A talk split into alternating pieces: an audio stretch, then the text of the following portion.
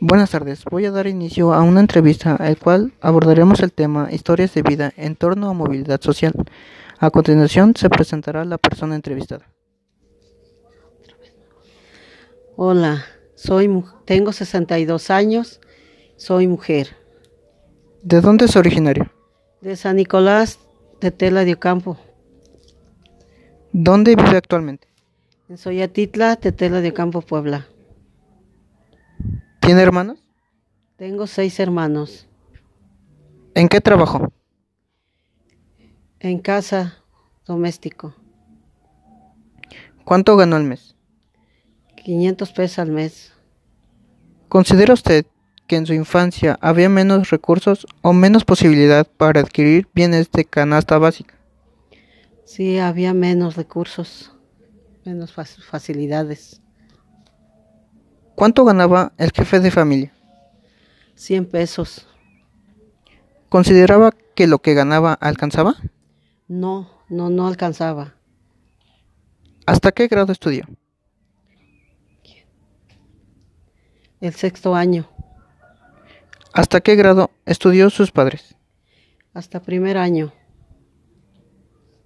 En una escala del 1 al 10, ¿cómo califica el estudio que impartían en la escuela do- durante su aprendizaje? El 9 o 10. ¿Considera que es de calidad? Pues un poquito, poquito mejor. ¿En qué trabajaba el jefe de familia? Albañil, ¿Cuántas horas trabajaba? ocho horas. Durante su infancia, ¿usted ayudaba en casa? Sí, u- sí, sí, en casa ayudaba uno. ¿Qué hacía? Pues en, la, ca- en casa, doméstico. Sí. ¿Alguna vez